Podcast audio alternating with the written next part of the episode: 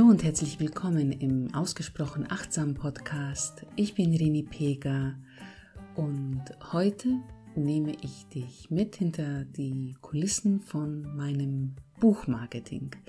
Über mein Buch Digitale Achtsamkeit für Selbstständige habe ich hier in diesem Podcast oft gesprochen und heute spreche ich übers Buchmarketing, über das achtsame Buchmarketing, wie ich es dieses Jahr, was ein sehr besonderes Jahr für mich war, umsetzen konnte und ja, möchte dich mitnehmen auf die Reise, die ich gemacht habe dieses Jahr mit dem Buch und so ein bisschen meine Erfahrung teilen. Und diese Folge ist ja keine Anleitung und schon gar kein vorgekautes, allgemeingültiges Rezept mit hundertprozentiger Erfolgsgarantie oder ein eins zu eins kopierbarer Fünf-Schritte-Plan, um mit deinem ersten Buch in Anführungszeichen durchzustarten. Nichts liegt mir ferner als solche Versprechungen. Das hier ist mein persönlicher Erfahrungsbericht der dir vielleicht Impulse und vielleicht auch Ideen geben kann, wenn du gerade dein erstes Buch schreibst oder mit dem Gedanken spielst, eins zu schreiben. Wenn du also auch in der gleichen Phase steckst wie ich vor fast einem Jahr, dann kann dir eventuell das eine oder andere, was du heute hören wirst, als Inspiration dienen, oder dich darin auch bestärken, dass Buchmarketing auch ohne Social Media und lauter Marktschreierei funktionieren kann. Ja, ein Buchlaunch in achtsam. Ist das also möglich? Ja, auf diese Frage wollte ich dieses Jahr eine Antwort finden, denn dieses Jahr 2023 war es endlich soweit. Wie schon erwähnt, ich habe mein erstes Buch Digitale Achtsamkeit für Selbstständige im Self-Publishing veröffentlicht. Und nicht nur das, es gibt Neuigkeiten dazu. Letzten November wurde bekannt gegeben, dass das Buch es in die Longlist, also in die Top 10 für den Self-Publishing Buchpreis 2023-24, der vom Self-Publishing Verband vergeben wird jedes Jahr, geschafft hat. Und ich bin jedes Mal so aufgeregt, wenn ich darüber spreche. Es ist so eine große Ehre und ich bedanke mich nochmals ganz herzlich an dieser Stelle dafür, dass wir es in die Top 10 geschafft haben. Ja, und wie es jetzt weitergeht, ähm, die Longlist wird dann irgendwann im Februar eine Shortlist, wo dann noch drei Bücher weiterkommen. Und im März auf der Leipziger Buchmesse wird dann der Gewinner oder die Gewinnerin bekannt gegeben. Ja, nicht nur diese Neuigkeiten waren für mich natürlich sehr, sehr spannend, als ich sie letzten Monat bekommen habe. Und nicht nur das Schreiben des Buchs war sehr spannend, auch ein langer Prozess, äh, sechs Monate habe ich geschrieben, sondern auch die Planung vom Marketing und der PR. Und da ich ja privat, aber auch in meiner Selbstständigkeit und in meinem Marketing ja fast alles durch die Achtsamkeitsbrille sehe, lag der Gedanke natürlich auch nicht fern, auch den Buchstart achtsam zu gestalten. Und obwohl ich seit sechs Monaten kein, keine Social-Media-Präsenz mehr habe und schon länger auch davor mein Podcast, mein Newsletter, mein Blog nutze für mein Marketing, hat es aber auch mich eine Portion Mut gekostet, ja, den Entschluss zu treffen, mein Buch ohne Social Media zu veröffentlichen und ja, dafür zu sorgen, dass es auch über andere Kanäle bekannt wird. Ich bin ja schließlich nicht Karl Newport, der Autor der bekannten Bücher Digital Minimalism und Deep Work, der genau das geschafft hat. Also seine Bücher sind weltweite Bestseller, ohne dass er jemals auch nur einen Social-Media-Account unter seinem Namen hatte. Ja, aber der Reihe nach. Am Anfang ein Disclaimer, ein zweiter folgt auch.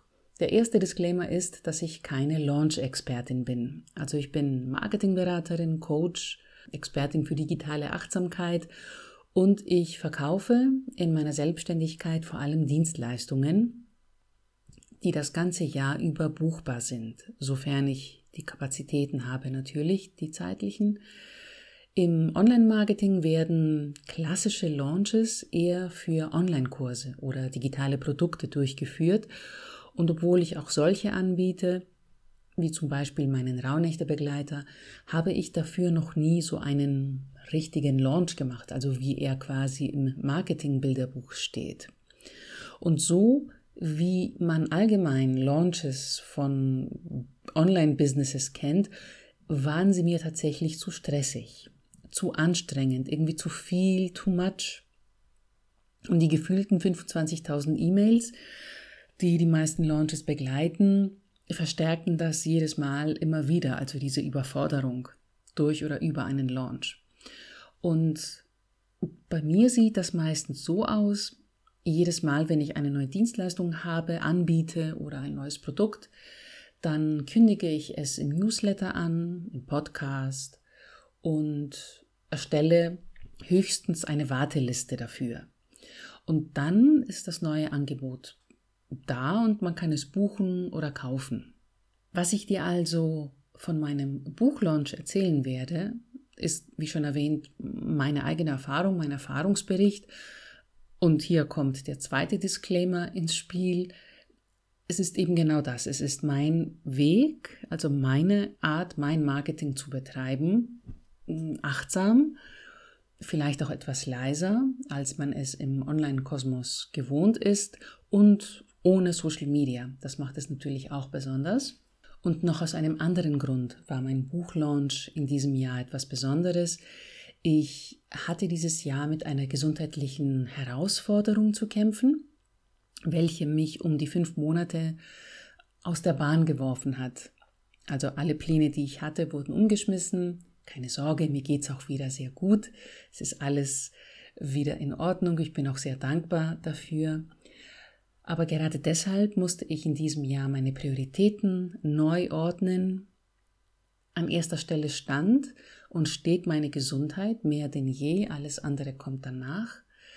Ich habe also diese, diese fünf Monate für mich genommen, damit es mir besser geht und für mein Wohlergehen gesorgt, für meine Gesundheit gesorgt und Parallel habe ich eine circa dreimonatige Marketingpause eingelegt von Ende Juni bis Anfang September, obwohl ich in der Zwischenzeit sehr spontan, ich glaube zwei oder drei Podcast-Folgen aufgenommen habe und sonst nichts. Aber es war halt, wie, gesagt, sehr spontan. Ich hatte das Verlangen, etwas aufzunehmen, habe es getan, aber kein Newsletter, kein Blogartikel, nichts weiteres. Das war natürlich jetzt in den ersten Monaten nach dem Erscheinen des Buches. Das Buch ist Mitte Mai erschienen, nicht gerade günstig, aber dem Buch selbst wäre es auch nicht gut ergangen, wenn es mir nicht besser gegangen wäre in der Zwischenzeit und ich mir nicht die Zeit genommen hätte, um mich eben richtig zu erholen. Alles andere als optimal also, aber in meinem Fall genau das Richtige, und seit September bin ich wieder am Ball sozusagen mit frischer Energie und Freude. Und noch etwas muss ich hier loswerden. Ich bin die meiste Zeit des Jahres eine One-Woman-Show. Aber ich wusste, dass ich mir für den Buchlaunch eine Assistenz holen sollte. Also dass es klug wäre, jemanden zu haben, der mich wenigstens bei den administrativen Aufgaben ein bisschen entlastet. Und ich hatte tatsächlich auch eine sehr, sehr tolle Assistentin. Sie hat mich aber nur im ersten Monat begleitet.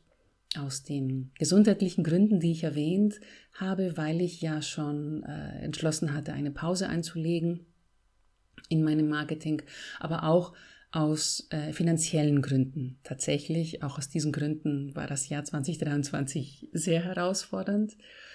Mm, und deswegen hat sie mir nur im ersten Monat helfen können. Was hat also für mich funktioniert von dem Marketing, was ich umgesetzt habe, vom achtsamen Marketing? Welche Erfahrungen durfte ich sammeln? Und ja, würde ich vielleicht auch etwas anders machen? Das möchte ich heute mit dir jetzt ganz konkret teilen. Und das Erste, was ich umgesetzt habe und was ich ja so gelernt habe auch, ist, dass es tatsächlich nie zu früh ist, aber auch nie zu spät ist, um anzufangen, über das Buch zu sprechen. Also vielleicht nicht gleich am ersten Tag, wenn wir uns hinsetzen, um die allerersten Wörter zu schreiben. Okay, das habe ich auch nicht gemacht.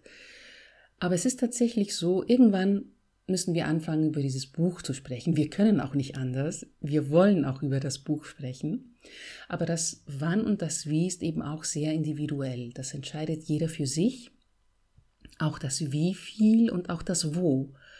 Denn ich denke, wie bei allem im Marketing ist es wichtig, dass wir uns dabei wohlfühlen, wenn wir darüber sprechen. Und auch der Ort kann entscheidend sein, ob wir uns damit wohlfühlen oder nicht. In meinem Fall war es mein Blog, mein Newsletter, mein Podcast. Es hat aber tatsächlich lang gedauert, bis ich gespürt habe, ja, ich will jetzt darüber reden oder ich muss darüber reden.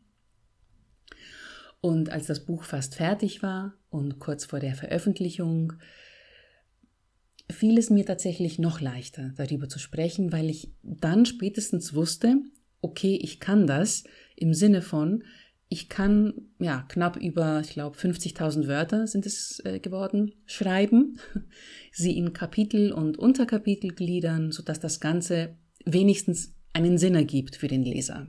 Also nicht wertend, ob es gut oder schlecht ist oder was auch immer, sondern einfach, ja, ich kann das, ich habe etwas geschrieben, das man lesen kann, das einen Sinn ergibt. Ähm, es ist fast fertig, es ist da. Ich kann jetzt sagen, ich habe das Buch geschrieben. Das Buch selbst also hat mich ermutigt, darüber zu sprechen.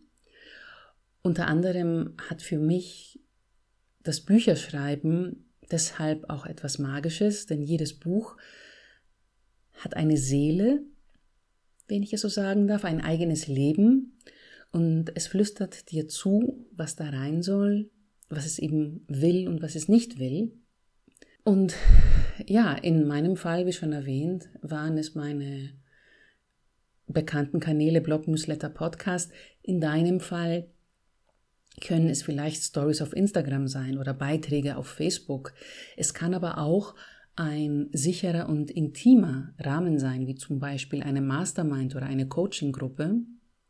Es kann aber ganz einfach auch nur der Familien- oder Freundeskreis sein. Ich sage nur, denn es gehört viel Mut und Selbstvertrauen dazu, besonders als Neuling, die Worte, ich schreibe gerade mein erstes Buch, über die Lippen zu bringen. Das weiß ich nur allzu gut. Und wenn wir das in einem sicheren Umfeld tun, von dem wir wissen, dass es uns unterstützt und wohlwollend ist, dann werden wir motiviert und in unserem Vorhaben bestärkt wir werden auch zuversichtlicher, wir werden mutiger, wir fühlen uns bestätigt, was auch nicht zu unterschätzen ist. Was ich noch gemacht habe, ist, dass ich ähm, eine Warteliste erstellt habe. Ich denke, dass Wartelisten Autor und Buch zugleich helfen. Und bevor ich zu der Warteliste komme, als ich recherchiert habe im Vorfeld, der Veröffentlichung von meinem Buch haben fast alle Autoren empfohlen, die Möglichkeit des Vorverkaufs anzubieten. Also das heißt, zwei bis drei Monate vor dem geplanten Erscheinungstermin den Interessenten die Gelegenheit zu geben, das Buch schon mal vorzubestellen. Und ich hätte das auch gerne gemacht, aber in meinem Fall, also ich habe auf der Self-Publishing-Plattform von Amazon, auf, K auf KDP veröffentlicht, war das leider nicht möglich. Deshalb habe ich stattdessen eine Warteliste angelegt. Und eine Warteliste, eine Buchwarteliste ist genau das, was der Name sagt. Eine Liste, in die sich Personen eintragen können, die exklusiv als Erste erfahren möchten, wann das Buch erhältlich ist. Und ich habe diese Warteliste ganz einfach und relativ schnell bei meinem Newsletter-Anbieter eingerichtet und ich habe den Eintrag in die Warteliste vom Newsletter-Abo entkoppelt, weil ich das sehr oft mache bei Angeboten, auch bei Webinaren, die ich anbiete. Das habe ich auch sehr prominent und transparent kommuniziert, weil es mir eben in meinem achtsamen Marketing wichtig ist. Das hat dann dazu geführt, glaube ich, dass die Personen, die wirklich Interesse hatten, sich ohne Zögern dafür aber mit einem guten Gewissen, dass ich ihre Daten eben nicht ja, ausnutze oder missbrauche, angemeldet haben und eben nur auf diese eine Benachrichtigung von mir gewartet haben. Und im Nachhinein haben mir ein paar berichtet, dass sie echt froh darüber waren, dass ich sie daran erinnert habe, dass das Buch zu kaufen ist, weil sie es sich eben nicht in den eigenen Kalender eintragen mussten, sondern einfach gewartet haben, bis ich die E-Mail verschickt habe. Eine Warteliste hilft also Autor und Buch in den ersten Tagen die ersten Bestellungen und damit auch die ersten Rezensionen zu bekommen. Und von meiner eigenen Erfahrung kann ich sagen, dass das ja mein Selbstvertrauen gestärkt hat und es hat sich einfach gut angefühlt. Ein dritter Punkt, ein dritter Schritt, den ich gemacht habe, ist, dass ich Multiplikatoren und erste Leser fürs Buch organisiert habe. Mm, ich habe relativ früh angefangen, mir Gedanken zu machen, welche Personen in meinem Netzwerk sich eignen würden, um das Buch als erste zu lesen, um darüber zu berichten und vielleicht auch die ersten Reviews auf Amazon und Co oder auf ihren eigenen Kanälen zu schreiben. Also habe ich zunächst mein eigenes Netzwerk aktiviert, indem ich Bekannte und Freunde von mir direkt angeschrieben habe. Und natürlich habe ich sicher, sichergestellt, dass diese Personen auch ein Interesse am Thema des Buchs haben. Also entweder Selbstständige oder eben Menschen, die im Online-Marketing unterwegs sind. Und mein Netzwerk ist relativ groß, Gott sei Dank. Und hier hatte ich tatsächlich auch viel zu tun. Ich wurde auch sehr liebevoll unterstützt von allen. Dafür bin ich sehr dankbar. Aber ich habe auch ausgewählte Selbstständige und andere Experten, die ich nicht persönlich kenne, aber deren Arbeit ich schon länger verfolge und schätze und deren Newsletter oder Podcasts abonniert habe, die habe ich auch angeschrieben. Zusätzlich habe ich über meinen Newsletter, aber auch über die Website des Buches, dazu gleich mehr, ähm, Interessierten die Möglichkeit gegeben, sich für einen bestimmten Zeitraum für ein Leserexemplar zu bewerben. Und hier meldeten sich auch viele Personen, die in einem relativ einfach strukturiertem Formular entsprechende Fragen beantworteten und ja, damit ihr Interesse gezeigt haben, das Buch als erste zu lesen, um anschließend eben darüber zu berichten. Und das ist natürlich ein Prozess, der nicht mit der Veröffentlichung des Buches endet, sondern das Buch bis heute begleitet. Das heißt, dass ich auch nach der Veröffentlichung kontinuierlich an der Öffentlichkeitsarbeit fürs Buch arbeite, manchmal intensiver, manchmal weniger intensiv, je nachdem, wie gerade meine äh, Kapazität ist, was ja meinen Job angeht, meine eigentliche Arbeit angeht. Mm, aber hauptsächlich passiert das eben durch den Ausbau meines Netzwerks und den Versand von Rezensionsexemplaren, aber auch durch Gastauftritte in Podcasts, Blogs, Events und Kursen. Ich habe vorhin die Buchwebsite erwähnt und dass ich Websites liebe, ist ja nichts Neues. Ich denke, Websites passen zum achtsamen Marketing wie Yoga und Mathe. Und vor allem in der Phase vor der Veröffentlichung war es für mich wichtig, einen Online-Ort zu haben, einen separaten Online-Ort zu haben, wo es nur ums Buch geht. Also meine eigene Website, meine persönliche Website hätte vielleicht mit all den anderen Inhalten, die es da zu finden gibt, davon abgelenkt. Und auf der Website des Buchs, die eine URL hat, welche die Suchmaschinenoptimierung des Buchtitels unterstützt, also die Buchwebsite heißt Digitale Achtsamkeit, zusammengeschrieben, minusbuch.de, findet man alle Informationen rund ums Buch. Die Beschreibung, Bilder vom Buch, Infos über mich, Links zu meiner Website, wenn jemand mehr erfahren möchte, die ersten Rezensionen, den ähm, direkten Kauflink, wenn es dann soweit war, das Formular, um sich fürs Leseexemplar zu bewerben, als es die Möglichkeit gab am Anfang, und auch einen passwortgeschützten Bereich, in dem sich die ersten Leser und die Multiplikatoren das Presskit herunterladen konnten. Und in diesem Presskit gibt es Dinge wie Buchmockups, Buchbilder, das Inhaltsverzeichnis, ein kostenloses Unterkapitel, das Fact Sheet, wo alle wichtigen Daten rund ums Buch festgehalten sind, also die ISBN, der Preis, die Seiten, eine Zusammenfassung und so weiter. Ich habe alles verlinkt in den Shownotes, was ich hier erwähne und du kannst dir gerne die Buchwebsite dort auch anschauen. Ja, und ein anderer wichtiger Punkt ist, dass das Buch immer dabei ist. Zwar nicht physisch, das wäre praktisch auch unmöglich jedes Mal, aber ich habe fürs Buch eigene Visitenkarten erstellt. Also die Visitenkarten gehören dem Buch. Da ist nicht in dem Sinne mein Name oder meine Daten drauf, sondern das sind Visitenkarten fürs Buch, die eben in limitierter Auflage erstellt wurden. Also besser gesagt, die wunderbare Ali äh, zu finden unter alltagspoetin.de hat sie für mich kreiert und auf ihrem handgeschöpften Papier produziert. Klare Empfehlung von mir an dieser Stelle. Und so konnte ich jedes Mal, wenn ich jemandem, wenn ich mit jemandem im echten Leben, sage ich mal, über das Buch sprach, die Karte äh, übergeben und dann konnte sich diese Person mehr Informationen holen über die ähm, Dinge, die auf der Karte waren. Und auf der Karte befand sich auf der einen Seite ein QR-Code, der direkt auf die Website des Buches führte es befand sich auch die ISBN des Buches, so dass man, falls die Person eben nicht bei Amazon bestellen wollte, das Buch beim Buchhändler seines Vertrauens kaufen konnte.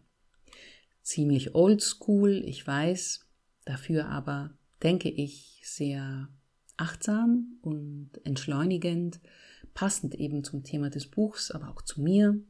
In meiner digitalen Kommunikation habe ich das Buch samt Link zur Website in meine E-Mail-Signatur aufgenommen. Also es ist das Erste, was man nach meinem Namen am Ende meiner E-Mail-Nachricht sieht. Und der letzte Punkt ist etwas, was ich nicht gemacht habe. Also ich kann nicht von eigener Erfahrung erzählen. Dennoch möchte ich es nicht unerwähnt lassen, weil ich es cool und achtsam zugleich finde und weil ich es in Zukunft wahrscheinlich auch anwenden werde. Warum ich es diesmal beim ersten Buch nicht gemacht habe, weil ich von Anfang an genau wusste, wie es aussehen sollte und ich spreche vom Buchcover. In meinem Fall war es so, dass ich wollte, dass das Buchcover ganz anders aussieht, als wir es von den meisten Büchern gewohnt sind. Ich wollte, dass es hell wird, dass es helle Farben nutzt, ruhig, achtsam, ja, so wie die Stimmung, die ich hoffentlich auch mit dem Buch vermittelt habe oder vermittle.